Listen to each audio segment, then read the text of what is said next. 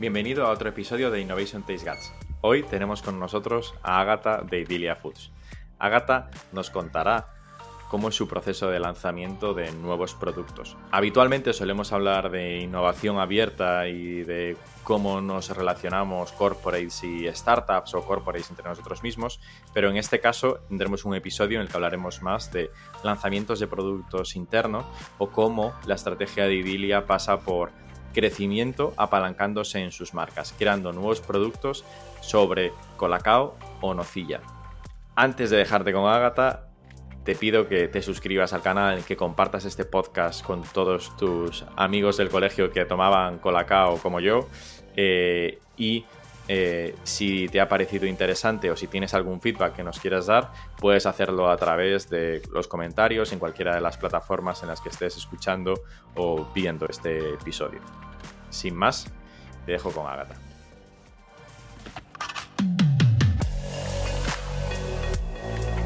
Innovation Takes Guts, un podcast donde hablamos sobre empresas disrumpiendo sus propias industrias, Open Innovation y Corporate Venturing.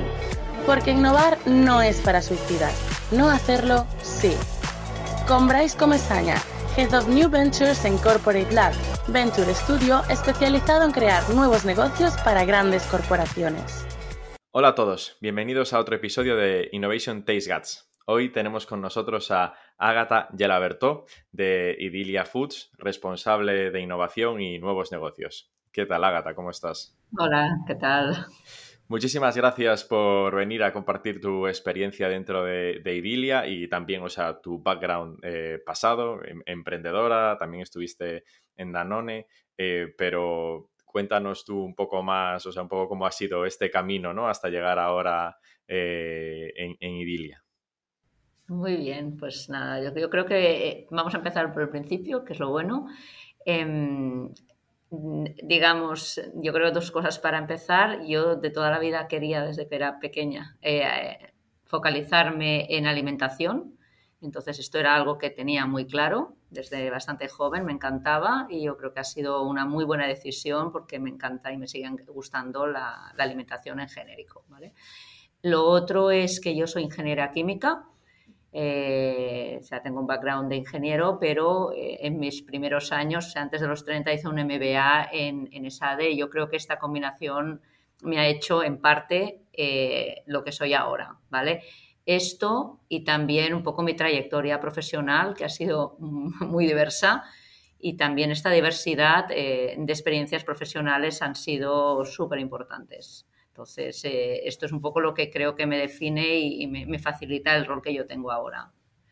Entonces, si quieres te explico un poco la trayectoria profesional para que tenga... Sí, o sea, yo creo que, que, tienes como las, las dos partes, eh, como la más técnica, ¿no? Y la de negocio que te pudo dar también el, el MBA, ¿no? Para estar más orientado y entender un proceso productivo, pero al mismo tiempo también poder llevarlo a negocio, ¿no? O sea, era como... Esto yo creo que es mi ventaja competitiva, sin ninguna duda. Entonces, a nivel de experiencia, que verás que complementa mucho, Empecé en una, en una empresa que vendía ingredientes alimentarios de técnico comercial, vendiendo, me encanta vender. Me parece que todo el mundo debería pasar por un departamento de ventas para innovar. interesante. A partir de aquí eh, entré en I+D de Danone. En Danone he estado 19 años, diría, soy muy mala con los años, 19. Entonces en eh, empecé en I+D pero justo al finalizar mi MBA eh, pensé que para, para, practicarlo tenía que pasar a marketing y conseguí el, cambio a, marketing. No era evidente pasar de un departamento de más de a marketing y cuando pasé ahí fui a llevar la, la innovación. Eh, era la primera unidad de, de, innovación que se creaba en Danone. Entonces, de, de fruto, fruto de esta ¿no? unidad, unidad de, de innovación, eh, nació Danacol, que, ha dado sus frutos, es un producto pues, que ha sido muy aceptado en España. Em, después pasé eh, a, llevar, eh, junto con el equipo que, llevaba mi jefa Marta Bernet, innovación a nivel mundial en Danone, en Dairy. ahí también tuvimos muchísima experiencia porque estábamos viendo la innovación desde un punto de vista internacional Eh, luego ya pasé a llevar marketing más normal, siendo BMM eh, en, en España, pero ya muy rápidamente había una cosa muy nueva que eran las yogurterías de Danone, era un nuevo business model, a mí me interesó porque siempre me interesan desarrollo de negocio, me metí ahí y lo llevé durante mi última etapa en Danone. Cabe decir que durante todo este tiempo, eh, por motivos que luego si quieres hablamos, pero no el teaser, eh, monté una empresa de biotecnología eh, mientras trabajaba en Danone eh, y también, bueno, creé una asociación, digamos, benéfica. Lo digo porque todas estas experiencias críticas o que, decimos, o, todas estas experiencias más allá de lo normal, hace que te enriquezcas mucho. Y yo creo que es una parte muy importante que a mí me ha dado mucho conocimiento. O sea, eh, tanto los cambios ¿no? profesionales dentro de la misma empresa como hacer cosas que se van más allá de lo que tú harías normalmente.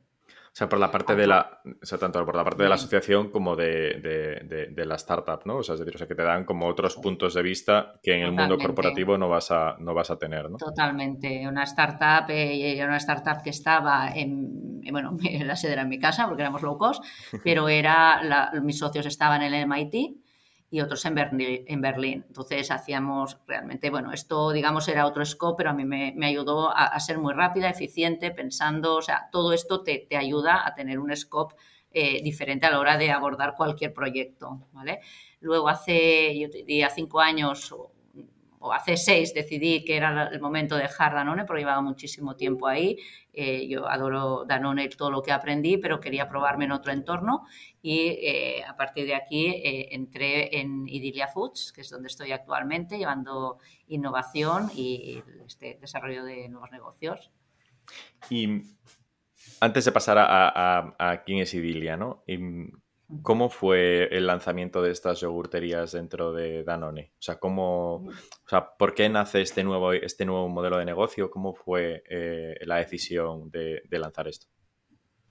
Pues en, un momento dado se quería, cuando estábamos analizando ¿no? vías de desarrollo futuro, tanto de, desarrollo como casi de, nuevos conocimientos, se vio que eh, era una nueva forma de vender un producto que se vendía siempre de una forma tradicional o de estar no solo de venta del producto que era yogur, yogur helado en este, en este caso, sino era una forma nueva de llegar a los consumidores, de, acercar a la marca con una nueva experiencia a los consumidores y se, y se quiso apostar por empezar con unas pruebas piloto, con, unos con unas yogurterías piloto y luego se llegaron a tener 33 puntos de venta en España.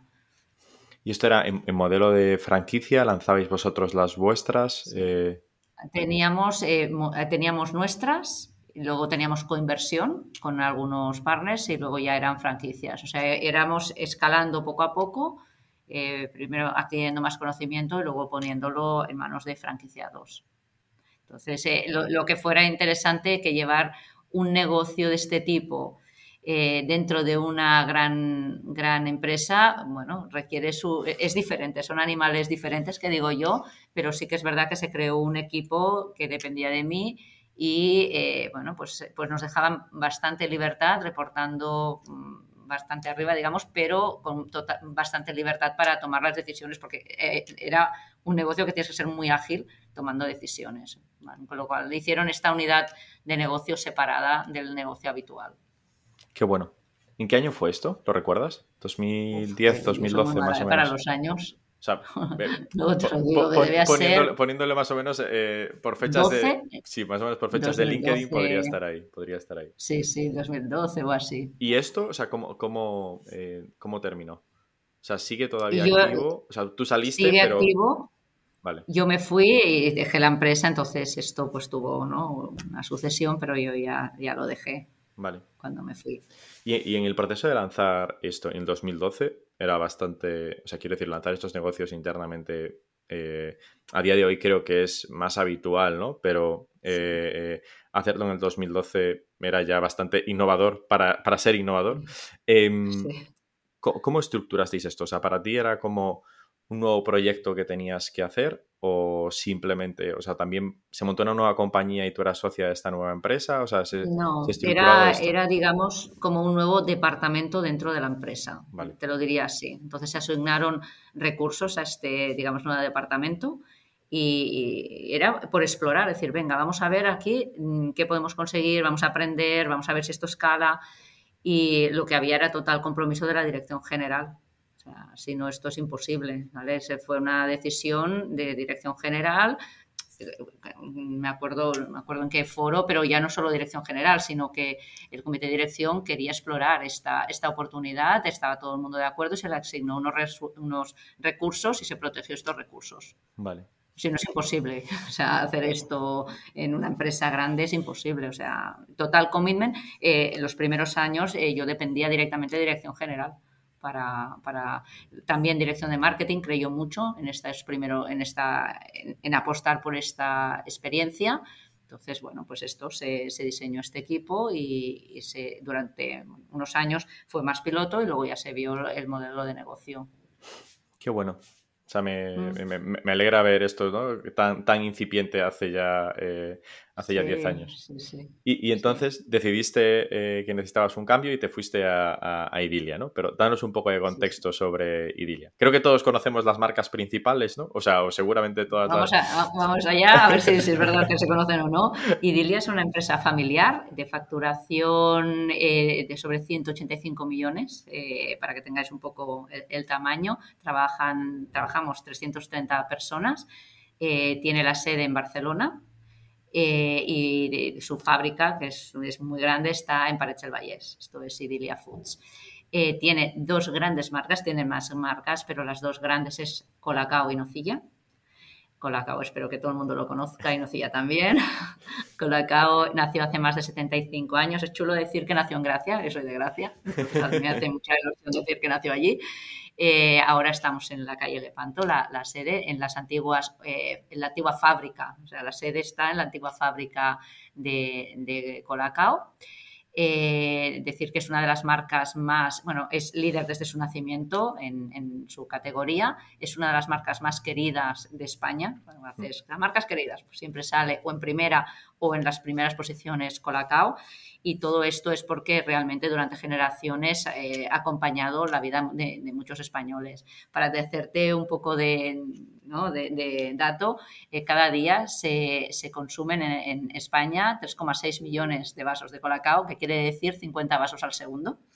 Para ver la envergadura de lo que, de lo que quiere decir eh, esta marca, que también es toda una responsabilidad y eh, porque es tan querida y ha llevado ¿no? desde hace tantos años estado con nosotros, eh, va muy, muy de la mano de su producto, que es muy único.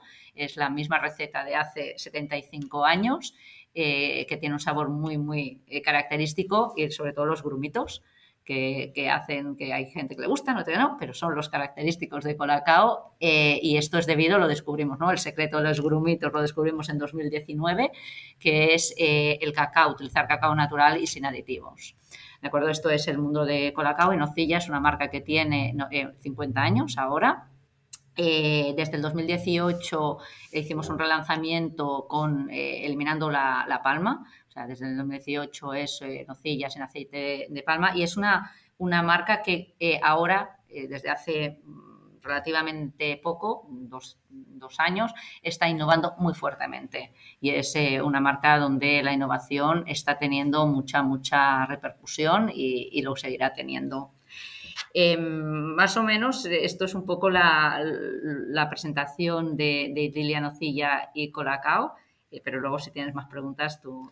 Estas son las, las, las, dos principales eh, marcas, ¿no? O sea, tenemos alguna más dentro del paraguas, pero, estas son, o sea, estas son, las, las, insignias, ¿no? Y aparte, Exacto. justo cuando, cuando preparaba la, la, entrevista, o sea, eh, y veía la parte de la historia, ¿no? De los dos productos, y creo que todos en casa hemos tenido eh, una, un vaso de nocilla, ¿no? O sea, que también era como que, el, el, el, envase de, del colacao está protegido, ¿no? O sea, es como que es una, una, marca ya, ya, reconocida. Creo que todos hemos tenido un, vaso de nocilla también dentro de nuestra, de nuestra casa, como de nuestra vajilla, ¿no? Y lo mismo, o sea, con, el, con el, la, la, la Vaticao o dato curioso. O sea, mi, mi, socio en otra empresa que tal fue el diseñador, se hizo un concurso para la, la Maracao y fue el diseñador que ganó la, la, la, Maracao. Y yo tengo una Maracao en casa, tengo una, tengo una, colección de esto de cuando era pequeño y todavía la tengo por ahí en casa de todos los, los envases de estos. Así que, sí, eh, los envases son muy icónicos. Eso e, es una, el, envase de, de, nocilla de vidrio es súper sostenible porque se recicla eh, en casa de la gente. Yo creo que el dato, no me acuerdo, yo te diría que es el 76% de las personas, de los consumidores, lo reciclan. Te diría que es este. O sea, que quiero decir que es parte de la vajilla de España. Total, total. O sea, aparte de, la cultura, ¿no? O sea, aparte de la, de la vajilla, además.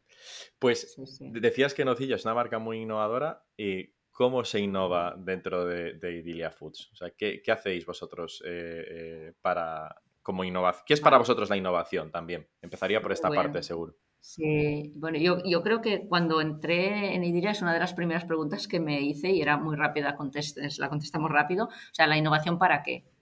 Yo creo que pueden haber diferentes motivos ¿eh? para innovar. Entonces, en Idilia lo que tenía claro que la innovación era para crecer en facturación. Entonces, este era el objetivo. Entonces, a partir de aquí eh, empezamos a, ahora te explicaré cuál es nuestro método, eh, que tiene tres partes, la llamamos la, rueda de la innovación. Entonces, la primera parte consiste en, pensar el para qué innovas, entonces, si es para crecer, qué es lo que te permite crecer. ¿Vale? Esto fue lo primero que hice al llegar aquí, eh, pensar en qué, le llamamos autopistas, tenemos, en qué autopistas tenemos que poner todos nuestros esfuerzos para tener proyectos que te permitan crecer. ¿vale? Yo creo que esta es la clave de decir no innovar por innovar que, y tener muchas ocurrencias. Esto está genial, pero luego al final, después de cinco años, no te sirven de nada. Lo importante es pensar qué, ¿no? Lo llamamos esto, qué streams o qué autopistas te van a hacer a ti, a la empresa, crecer. Y entonces, una vez tienes esto identificado, ¿no? Nosotros tenemos seis, tenemos identificados, empiezas a generar, primero a ordenar los proyectos que ya tienes en la casa, en estas autopistas, en estos streams, y luego ves cuáles están vacíos o cuáles se tiene que generar. Esto es lo que primero que hice al entrar, identificamos estos, estas autopistas, estos streams, vimos qué proyectos teníamos y los colocamos en estas autopistas y entonces vimos que habían autopistas que estaban vacías, todavía que generar eh, nuevos proyectos. Y para esto es, eh, dentro de lo que llamamos la rueda de innovación, la primera sería la estrategia, identificar estas, autopistas. La segunda parte de la rueda de innovación es aquella que te permite inspirarte y crear.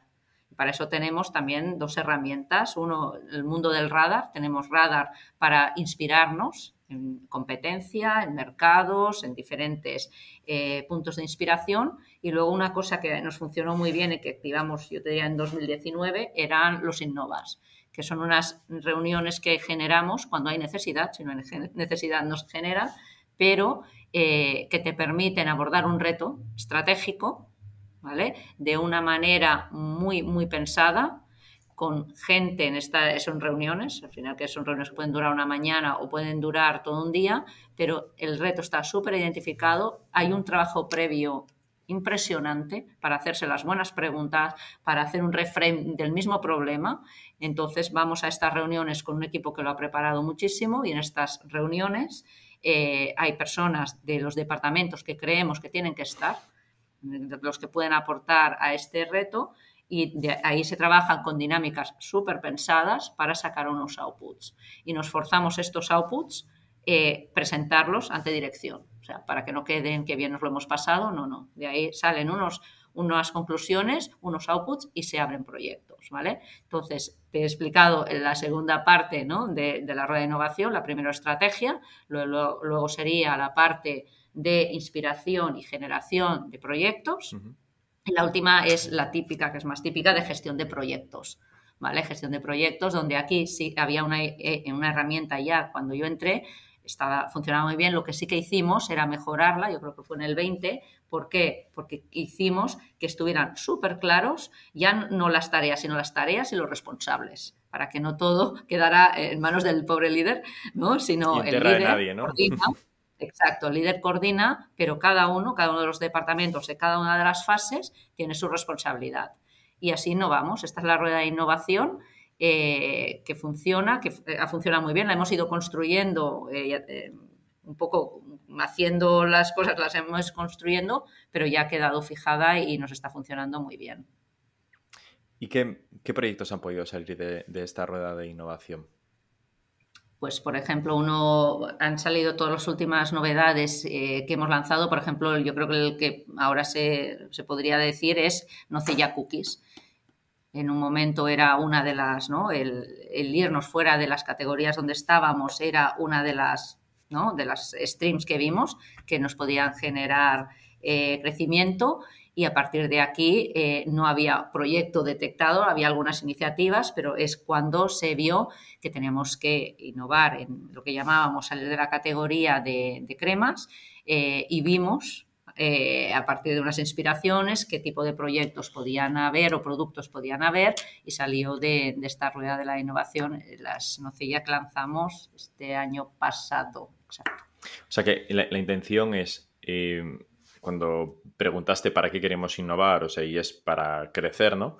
Eh, esta parte de nuevos negocios eh, e, e, innovación se asocia siempre a lanzar nuevos productos, o sea, nuevos productos apalancándonos sobre las marcas que nosotros tenemos, ¿no? O sea, pues, eh, nocilla, sacar las cookies, sacar los helados, hacer los dippers, o sea, todo esto se salen de esos procesos de, innovación. Y la estrategia es ir creciendo, ampliando nuestro catálogo de productos, ¿no?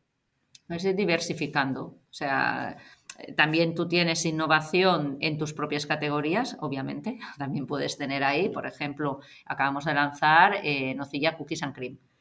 Esto es una innovación dentro de tus propias categorías. Bueno, pues también, o sea, no, no es solo pero tenemos muy claro ya en cada uno, digamos, de los streams, eh, qué es lo que hay que tener, porque tienes que tenerlo, qué es lo que te aporta más crecimiento, porque una de las cosas que yo creo que también nos ha ayudado muchísimo, para mí ha sido básica, es la cuantificación, lo cuantificamos todo. Entonces, eh, lo cuantificamos antes, ¿vale? Y después, con lo cual tenemos numéricamente muy claro lo que nos va a aportar cada uno ¿no? de los streams, de los proyectos, y esto te ayuda muchísimo muchísimo a, tomar las buenas decisiones y no a veces las innovaciones que, de verdad, a veces las innovaciones son un poco emocionales, ¿no? Este, porque, pues bueno, además de la emoción que está bien, ¿no? Le pones un poco de dato. Y el otro día hablando contigo, eh, me acuerdo que te explicaba que me encantan las matrices, ¿no? Pues una de las matrices que yo creo que es de las más útiles, hay muchas, ¿eh? pero una que es muy, muy útil y que utilizamos aquí es la matriz del el potencial que te dan los proyectos y la complejidad de llevarlos a cabo. Y con esto, de verdad, que funciona de maravilla para asignar recursos, porque si no puedes estar asignando recursos a cosas muy complejas con poco retorno. Entonces, con cuidado. ¿Sabes? Entonces, al menos tienes la, foto clara. Sí, luego ya decidirás, ¿no? O sea, eh, eh, a, cuál vas, pero por lo menos ya lo tienes eh, bien cuantificado. Yo creo que con esto acabas muchas discusiones, muchas. Eh, no, es verdad, porque es que lo ves tan claro, o sea, te clarifica. Luego puede haber cosas estratégicas, no te digo que no, ¿eh? pero son ya excepciones. Con esto tú te manejas muy bien. El, esta matriz le decimos la matriz de los cinco clusters nosotros, entonces cada proyecto cae en un clúster y sabes qué quiere decir que te caiga en uno o en otro. Entonces yo, creo que a veces cosas como, como esto, ¿no? como la innovación, tú lo puedes matriciar, que digo yo siempre, y te ayuda a tomar decisiones con vista de helicóptero. Porque si no, acabas, o sea, ¿qué, tiene de bueno, no? tanto las autopistas como esta matriz que te digo? Que si no vas mirando solo proyecto a proyecto. La innovación se tiene que gestionar desde vista helicóptero. es que es que si no, es que no, ¿sabes? Porque es un sistema. Tienes que verlo de forma sistemática. ¿Y cómo, cómo te aseguras de que pasa esto? O sea, ¿hacéis eh, seguimientos temporales para coger el helicóptero y verlo desde arriba, lo estáis viendo de forma eh, eh, constante, porque entiendo que al final también hay un día a día, ¿no? Y también tienes eh, una reunión para lo que hablábamos de nocilla cookies, pues cómo lo, cómo, lo vamos a llevar esto a cabo, ¿no? tendrás... Mira, te lo, mm, digamos, varias formas. Esta matriz que te acabo de explicar se utiliza para, en el comité de nuevos productos, que es donde se ve, ¿no? Cuando se aprueban los los productos que entran, eh, siempre se, en la ficha de apertura siempre está esta matriz, por ejemplo. Vale. ¿Vale? Entonces tú presentas un proyecto y ya sabes dónde te cae en estos, ¿no? en estos clusters. Entonces va, directo, o sea, es que ya lo tienes recordado. A ver, es un proyecto y dices, venga, pues es de poco dinero, poco esfuerzo, pues, ¿sabes? Entonces tú ahí ya ves por dónde va. Y luego eh, yo al menos una o dos veces al año hago esta vista helicóptero. Vale. Te paras a ver todos los proyectos, o sea, si... Eh, una o dos veces al año, sí, desde que entré, sí. Sí, sí, sí. ¿Soléis colaborar con, empresas externas, tanto en la parte de, que os ayuden a, gestionar esta innovación como en proyectos propiamente?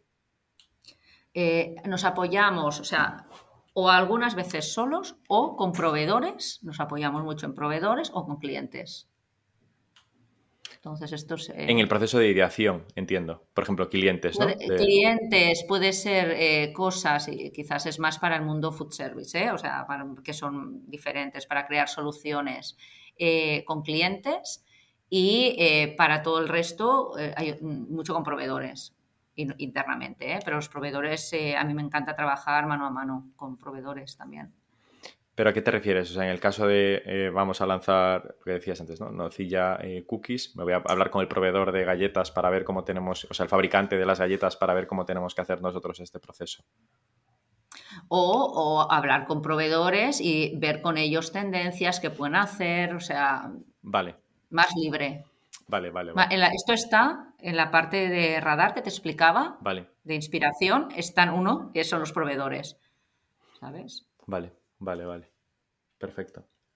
Y, en estas autopistas de innovación eh, que tenéis, o sea, es decir, tenéis el radar que eh, alimenta estas autopistas y luego se empiezan a ejecutar esos, esos proyectos, ¿no? O sea, es decir, como ese, ese, círculo. Em, ¿Cuáles son estas autopistas? ¿En qué estáis centrados? O sea, ¿hacia dónde queréis eh, tirar? Bueno, te digo, o sea, tenemos dos ideas. Es primero crecer dentro de nuestra propia categoría, y ahí tenemos dos, ¿vale? Y luego tenemos crecer fuera de nuestra categoría y ahí nuestra categoría o canal más prioritario y ahí tenemos otras. Y luego ya hay otras que son más eh, internas, pero te diría es esto, intentar cubrir tanto, ¿no? Hacerlo muy bien en tu, en tu categoría como en otras. ¿Y cómo lo, o sea, ¿cómo, lleváis adelante eh, este proyecto una vez que ya empieza? ¿no? O sea, ya tenemos esta, esta matriz, ya los tenemos priorizados, nos vamos a poner con ello internamente. ¿Cómo lo ejecutáis? O sea, tienes a un líder que decías antes, se reparte internamente, tienes un equipo que lleva adelante estos proyectos, los hacen los departamentos.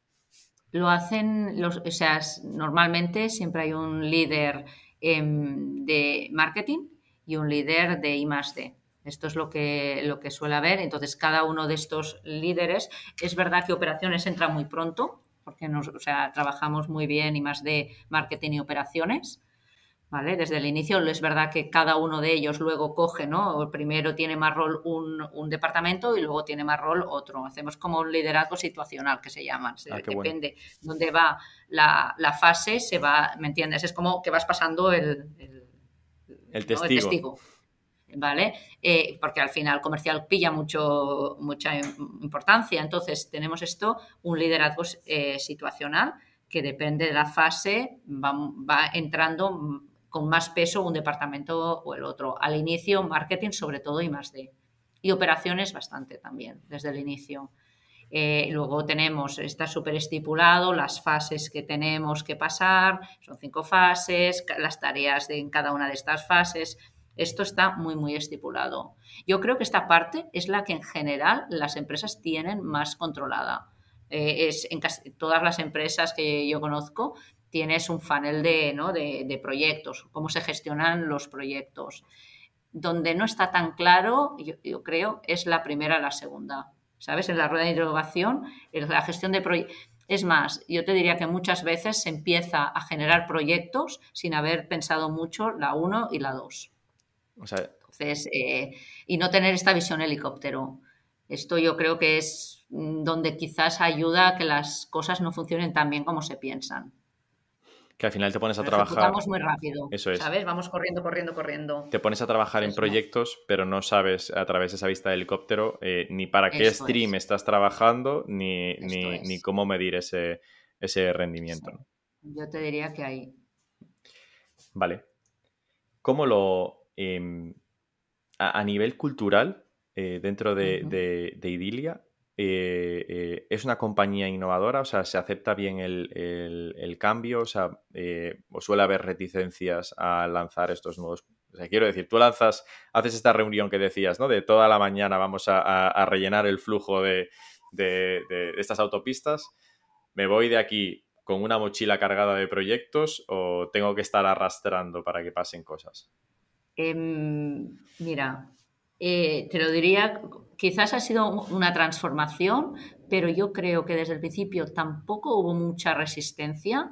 El departamento de marketing, vamos, siempre a mi lado con esto, siempre, siempre. Em, y luego, y más D también, ¿de acuerdo? Entonces, es una empresa, esto yo pensaba entre hace cinco años, eh, cada vez se ha apuntado más gente a la innovación y ahora la innovación la hacen todos. O sea, es impresionante. Para mí, bueno, es un gusto que, que todo con sentido, pero la innovación yo creo que es parte del DNA ahora de, la, de, los empleados de Dilia. O sea, es que nada de, al revés, a veces es frenar. momento. Eh, impresionante. Te lo digo. Cuando se habla de innovación y sobre todo porque está súper identificado dónde, ¿sabes? En qué streams vamos. Todo el mundo que dice, no, es para esto, esto. Eh, realmente muchísima colaboración, pero muchísima. No colaboración, ganas de tirarlo adelante, de sacar los problemas. Eh, ahí es un lujo. Igual no mucha gente te dirá esto, pero yo tengo que decir que es un lujo.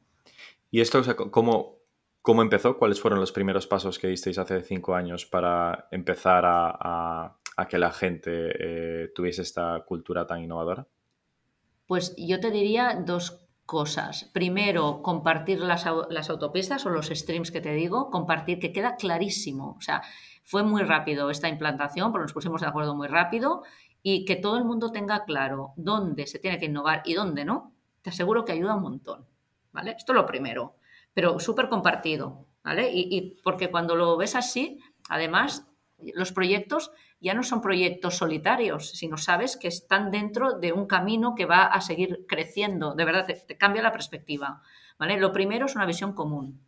Para mí esto es importantísimo. Luego, eh, ha ayudado mucho que los resultados han venido. Entonces, claro, cuando tú tienes resultados, por eso hay que medirlo, cuando tú tienes resultados que son muy buenos, ostras, pues a todo el mundo nos gusta trabajar en cosas que funcionen y den buenos resultados, es que es que es normal. ¿Sabes? Entonces, te digo, la implicación de todo, de todo el equipo comercial, o sea, comercial ha sido clave en, el lanzamiento, lo que te decía, por ejemplo, las, bueno, de todo, obviamente, comercial es clave en todo. Por eso te digo que es tan importante eh, haber pasado por comercial, eh, porque también te, ayuda a pensar cómo, cómo, comercial piensa cuando va a, vender un producto.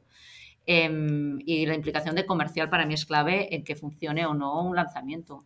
Entonces, eh, el equipo comercial aquí está súper involucrado en, todo lo que es la, innovación.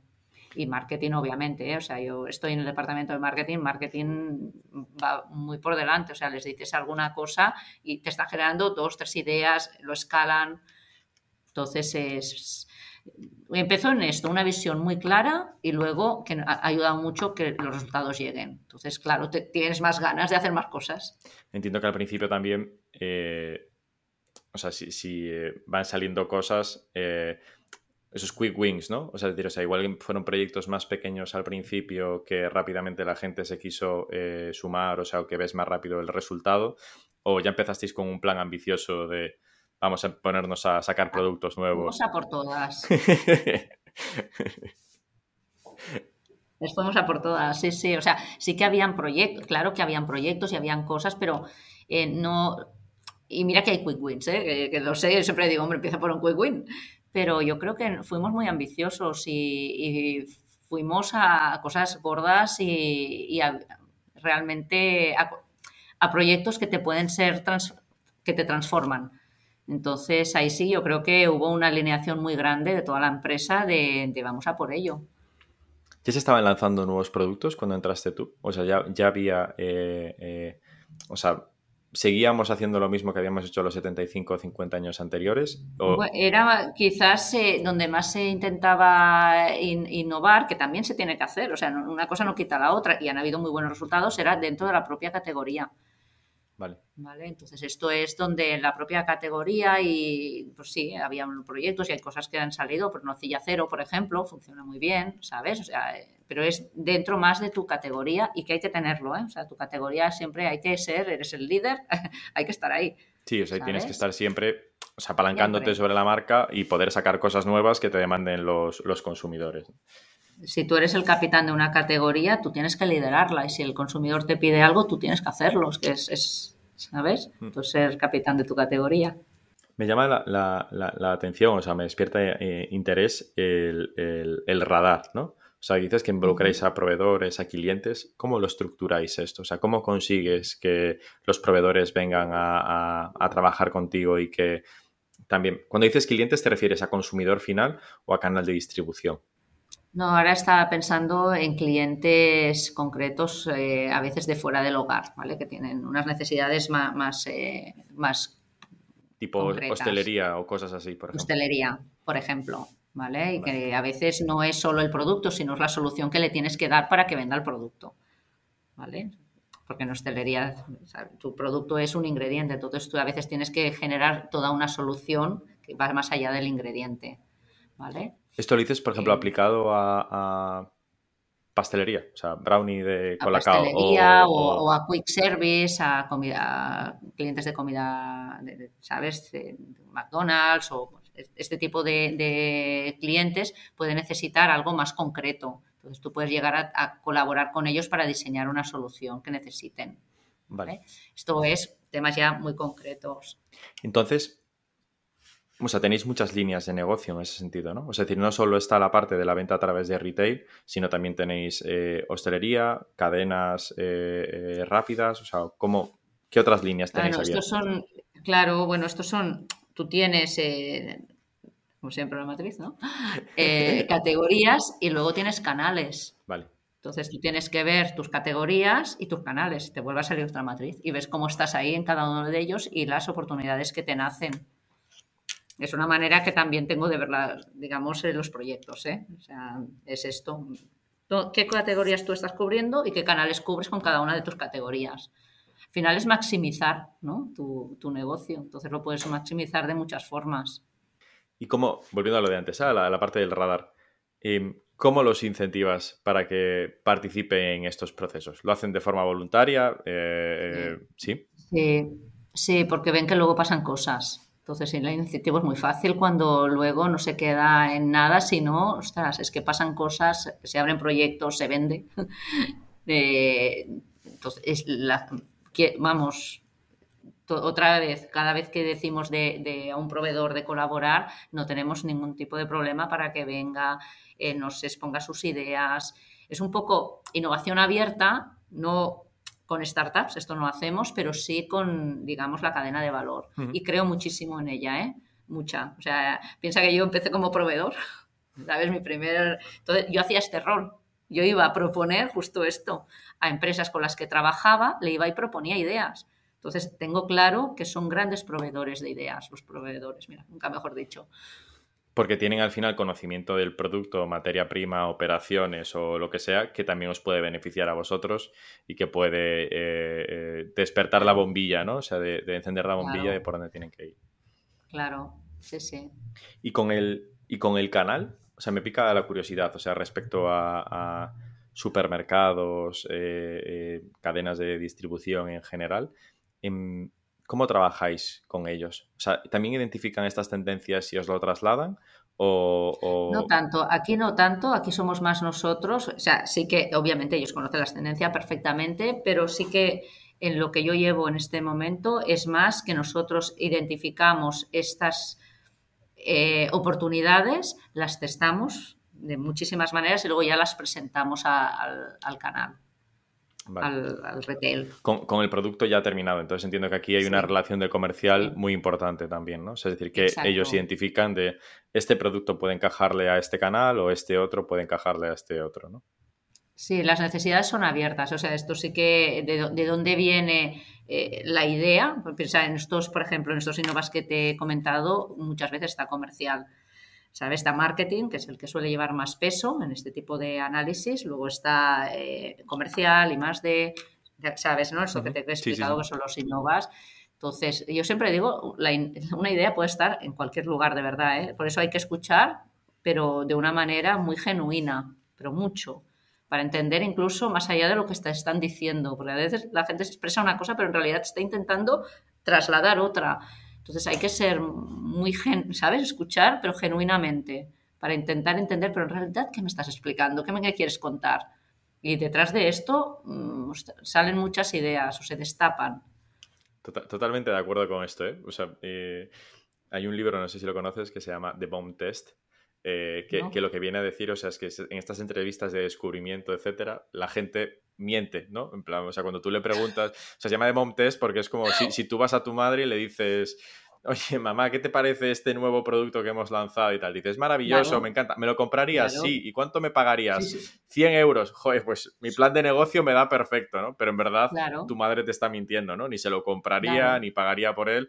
Y, sacar esa información es eh, eh, en el lanzamiento de nuevos productos, y a nosotros nos pasa mucho, ¿eh? o sea, es muy, muy complejo, o sea, intentar de, verdad, o sea, sacar lo que sale de esas entrevistas y esas conversaciones. Totalmente, mm. totalmente. Yo también, otra, o sea, los datos me encantan, pero hay que interpretarlos y cuidado con las interpretaciones, porque a veces son muy claras o a veces empieza tu subjetividad a querer interpretar las cosas. Entonces, tienes que tener criterio incluso cuando interpretas o saber desde dónde interpretas los datos para no meter tu propio juicio.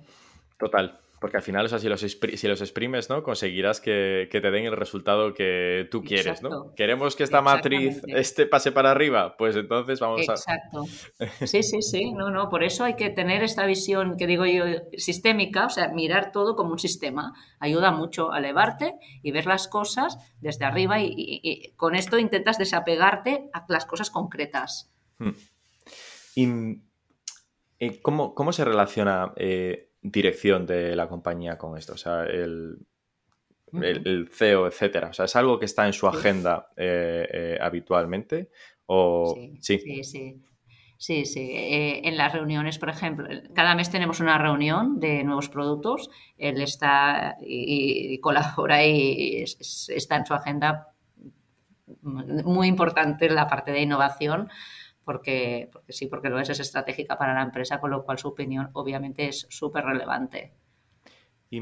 estar todos alineados. Lo peor que podría pasar es no estar alineados. Entonces, cada mes nos alineamos, así de, claro, ¿vale? Y, con toda confianza.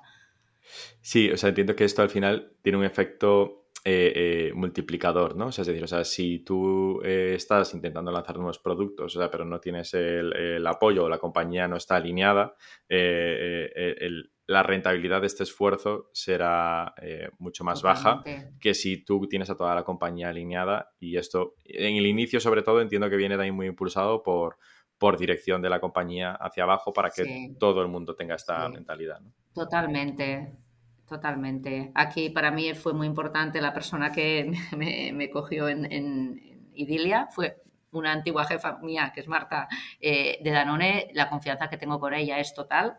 Entonces ella también me conocía cómo trabajaba, yo la conozco, entonces empezamos las dos muy mano a mano eh, creyendo en esto. Una dirección de marketing que crea en esto ya crea mucho peso eh, dirección general que cambió también al principio, oye, nos decía, oye, mm, probar, tirar, eh, y más de siempre ha estado muy involucrado. Entonces, yo creo que hubo un núcleo duro, muy cohesionado al principio, cuando no era tan evidente, que, que, ostras, es que tiraba porque estábamos muy cohesionados. O sea, solo en una empresa te lo digo de otra manera, si tú vas solo, por muy bien que quieras hacer las cosas, en una empresa que no te cree, es imposible. Creo es imposible de, hasta te vas, por muy buenas ideas e intenciones que tenga y energía.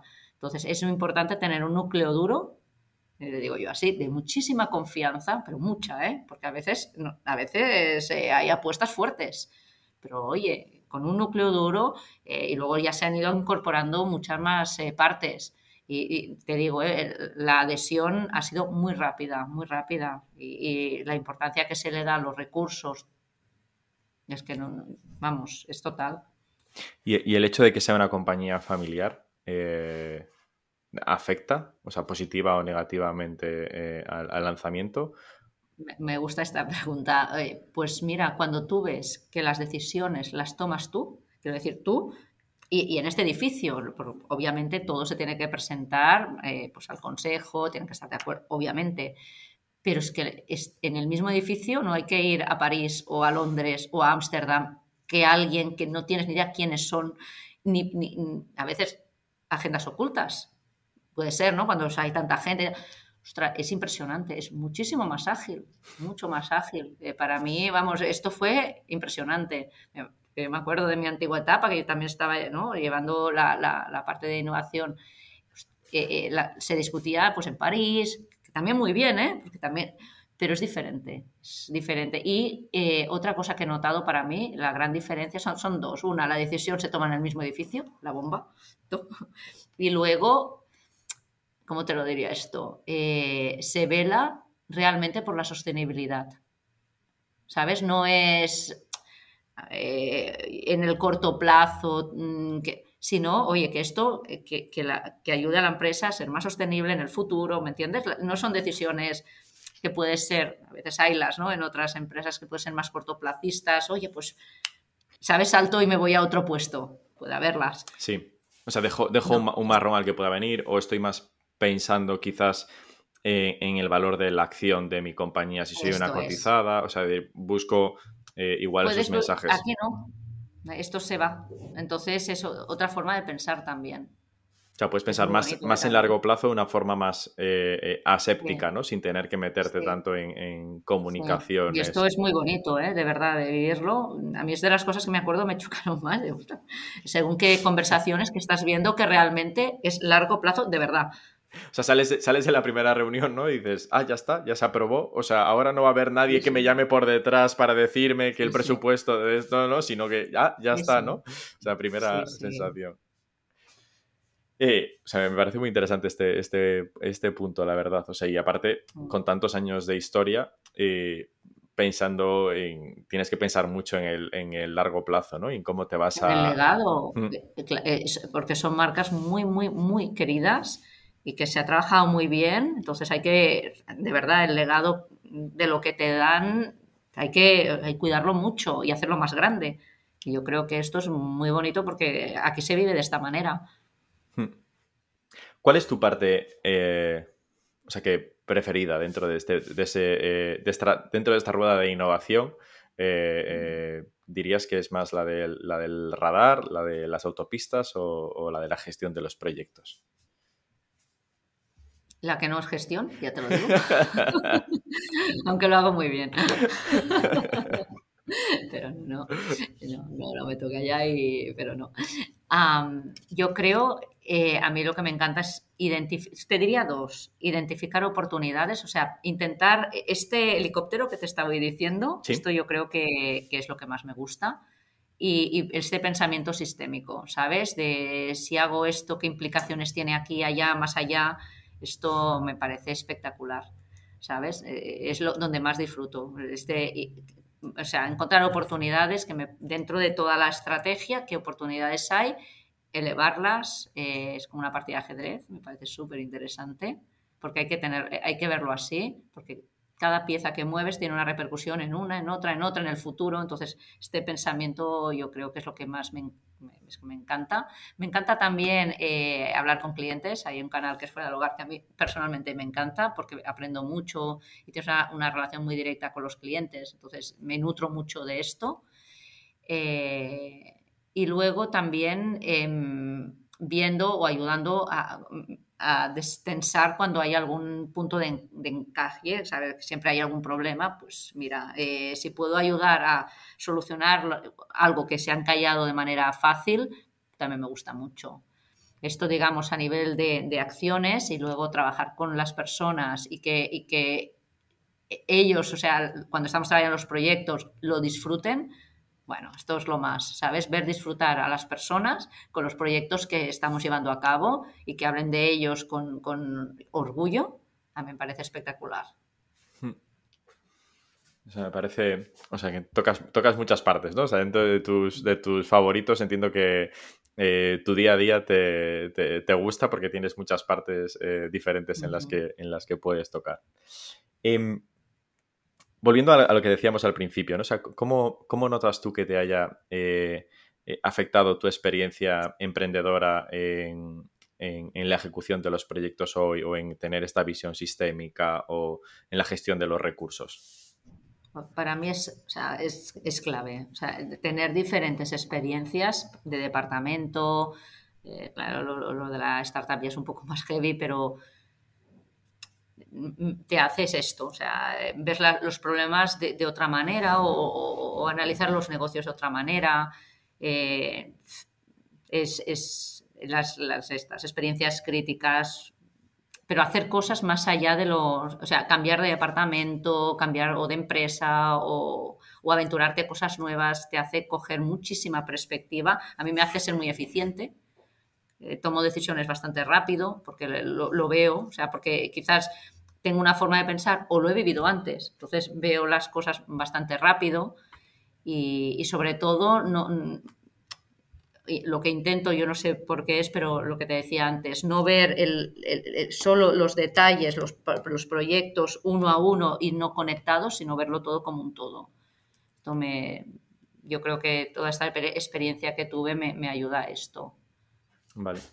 Y como y decías antes eh, que no trabajáis, o sea, que toda la innovación y todo lo que hemos estado hablando ahora, ¿no? O sea, es innovación interna que hacéis vosotros, también abriendo a, abriendo a terceros con eh, proveedores, clientes. Eh, con startups, centros de investigación, etcétera, entiendo que no trabajáis nada. ¿Por qué, por qué no hacéis estos? O, con centros de investigación sí. Conceptos de investigación y más de a veces trabaja cuando necesita cosas concretas, pero lo hace más de necesidades concretas, ¿vale? Técnicas. Startups eh, aún no. no lo sé si lo haremos, pero es que con todo lo que tenemos alrededor, no, en este momento no me parecía conveniente aumentar la complejidad del sistema. ¿Vale? Bastante tenemos con todo lo que tenemos, que tenemos mucho. Entonces, a veces también eh, hay, hay, un lema de, eh, a ver cómo era esto, a veces eh, lo, lo, importante es lo suficiente, ¿sabes? O sea, que a veces cuando tienes muchas cosas ya está bien, no te pases a querer más, ¿no? No te quieras saciar, quieres satisfacerte. Entonces, eh, paso a paso, porque si no también la empresa puede colapsar. Tienes que ver muy bien, ¿no? Eh, que introduces primero, que si ya tenemos suficientes proyectos con lo que tenemos entre manos, quizás esto será una fase posterior.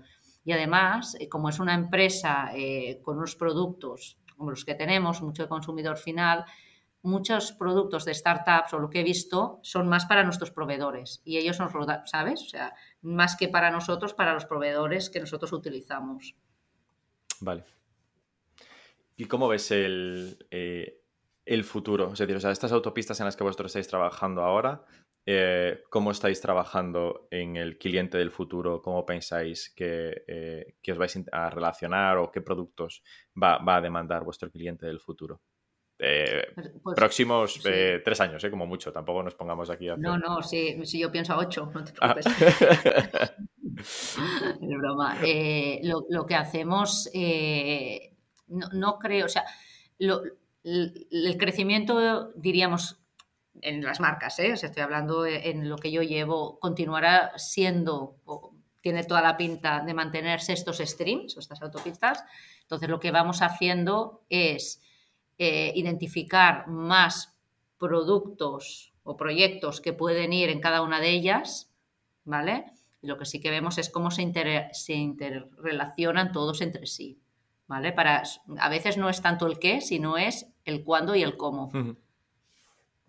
Entonces, lo que vamos trabajando es todos los proyectos, vamos teniendo como un pipe o un parking, dilo como quieras, y eh, vamos llenando. Eh, tiene que ser un proceso también iterativo, ¿sabes? Tienes algunas cosas ya identificadas, vuelves a pensar, introduces más y, vuelves a mapear todas las iniciativas para que tengan sentido también estratégico para el consumidor a partir de aquí tú les dices, bueno, pues esto primero, esto luego. Vale. Así lo vamos trabajando. El, eh, pero entiendo que es algo que, o sea, estáis trabajando en esa visión a ocho años, pero entiendo que es algo que tampoco tenéis eh, a día de hoy. No estáis trabajando o no tenéis ningún proyecto de estos que digas, oye, yo creo que dentro de tres años vamos a lanzar esto al mercado, ¿no? O va a haber una oportunidad por este lado o nuestros clientes nos van a demandar esto. Sí, los tenemos identificados. Vale. Sí, sí. Por eso te decía que otra cosa es que luego se puede ir ajustando todo, pero lo que vamos a lanzar de aquí dos, tres años, más o menos, sí. Vale. Sí, sí. Entiendo que no nos vas a contar ninguna primicia de la nocilla que vais a sacar ni, la novedad del colacao, ¿no? No, no, no, eso sí que no, me lo callo, soy súper en esto, vamos, me lo guardo todo. Pues para ir terminando, Agatha, eh, ¿cuáles crees tú que han sido, o sea, ya han sido un poco de, resumen, eh, ya lo he repetido varias veces creo, pero ¿cuáles crees que han sido los aprendizajes eh, que le darías a, a, Agatha de hace tres años o cinco años cuando entró en Idilia? O sea, ¿qué, le recomendarías? Pues, pues yo, en principio, bastante hacer lo que ha hecho, ¿eh? O sea, sí, sí, no cambiaría demasiada cosa. Lo he disfrutado, me lo he pasado muy bien, hemos dado... Eh, estoy muy satisfecha con el trabajo realizado, o sea, si, te dijera, ¿qué recomendarías a una persona que tiene 20 años, eh, a mí misma, experiencias críticas. Te juro que esto es eh, salir de tu departamento, ver otros departamentos, ya ves esto que siempre diré, pasar por comercial. Em, ostras, intentar meterse en alguna startup ayudando, o sea, ver otras cosas. Lo tuyo sí a profundidad, eh, pero otras cosas, y pasárselo muy bien. O sea, yo creo que yo, o al menos yo lo detecto cuando algo me da energía, cuando no me da energía. Me gusta mi trabajo, me da energía, de verdad. Y luego durante el camino, otra cosa que, que, pasa es que te vas encontrando con personas que suman. Entonces esas personas durante toda, ¿sabes? Ahora casi ya, ya sé con muchas cosas con quién trabajar. Entonces, eh, hacerte tu capital, ¿no? Tu capital de, de, partners. Esto también es un consejo que, que yo daría. Qué bueno. Pues Agata, muchísimas gracias por tu tiempo, por compartir eh, eh, tu experiencia en Idilia eh, con nosotros. haré el cálculo a ver cuántos colacaos han pasado en estos poco más de 50 minutos de, episodio, ¿no? A 50, a 50 por segundo, ¿no? A ver, a ver cuántos colacaos han bebido ahora. Está bien. Muchísimas gracias, Agata. Un placer. Venga, hasta luego. Hasta luego.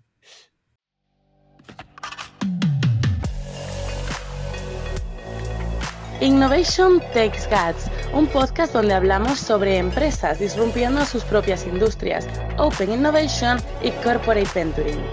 Porque innovar no es para suicidas, no hacerlo sí. Con Bryce Comesaña, Head of New Ventures en Corporate Lab, Venture Studio especializado en crear nuevos negocios para grandes corporaciones.